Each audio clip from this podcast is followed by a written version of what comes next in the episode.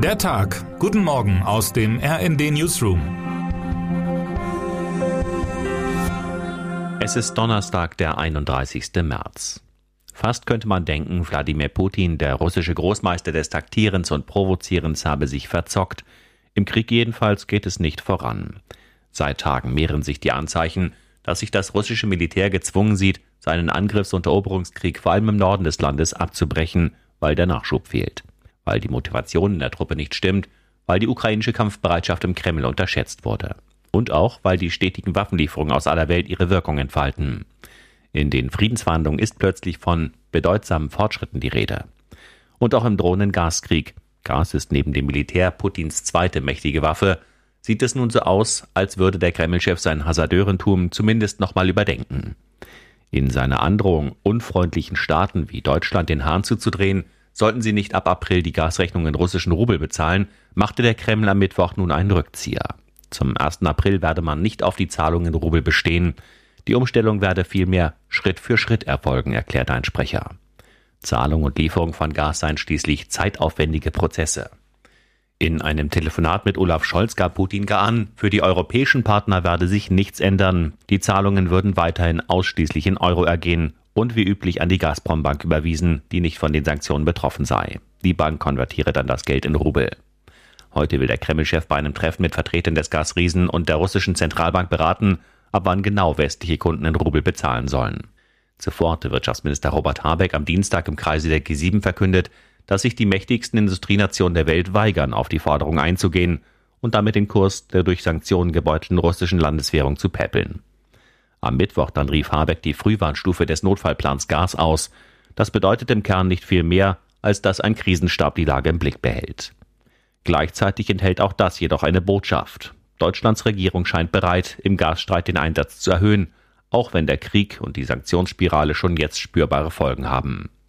Die Inflationsrate in Deutschland stieg erstmals seit mehr als 40 Jahren auf über 7 Prozent.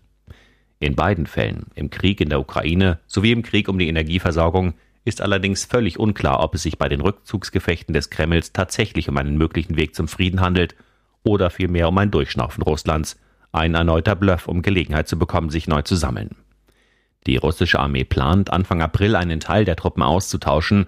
Um das zu bewerkstelligen, könnte eine leichte verbale Entspannung der Lage hilfreich sein. US-Außenminister Anthony Blinken äußert sich denn auch skeptisch zu den russischen Ankündigungen. Es gebe das, was Russland sage, und das, was Russland tue, sagt er. Die USA konzentrierten sich auf Letzteres. Auch eine RD-Umfrage unter Experten lässt eher ein Ablenkungsmanöver vermuten. Der Russland-Experte und Politikwissenschaftler Gerhard Mangott von der Universität Innsbruck etwa warnt davor, Russlands Rückzugsankündigungen allzu viel Glauben zu schenken und zieht sogar in Erwägung, dass der Rückzug auf einen baldigen Chemiewaffeneinsatz Russlands hindeuten könnte. Tatsächlich meldeten auch gestern wieder Großstädte wie Kiew und Tschernihiv im Norden der Ukraine massiven Beschuss von russischen Truppen. Im belagerten und zerbombten Mariupol wurde laut ukrainischer Regierung ein Gebäude des Roten Kreuzes bombardiert. Und der Entwarnung im Gasstreit folgte ebenfalls prompt eine Drohung. Der russische Parlamentschef Volodin schlug gestern vor, im Export sollten auch andere Rohstoffe wie Metalle und Kohle sowie Waren wie Dünger und Getreide künftig in Rubel bezahlt werden.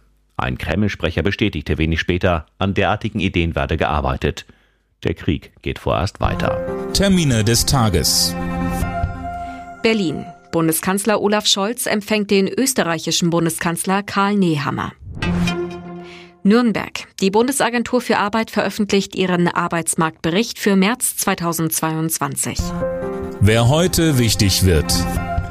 Die Ärztegewerkschaft Marburger Bund hat für heute bundesweit zu ganztägigen Warnstreiks von Medizinern in der Tarifrunde mit den kommunalen Arbeitgebern aufgerufen.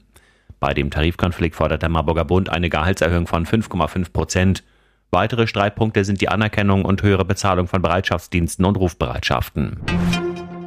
Und damit wünschen wir Ihnen einen guten Start in den Tag. Text Dirk Schmaler, am Mikrofon Eileen Schallhorn und Sönke Röhling. Mit rnd.de, der Webseite des Redaktionsnetzwerks Deutschland, halten wir Sie durchgehend auf dem neuesten Stand. Alle Artikel aus diesem Newsletter finden Sie immer auf rnd.de slash der Tag.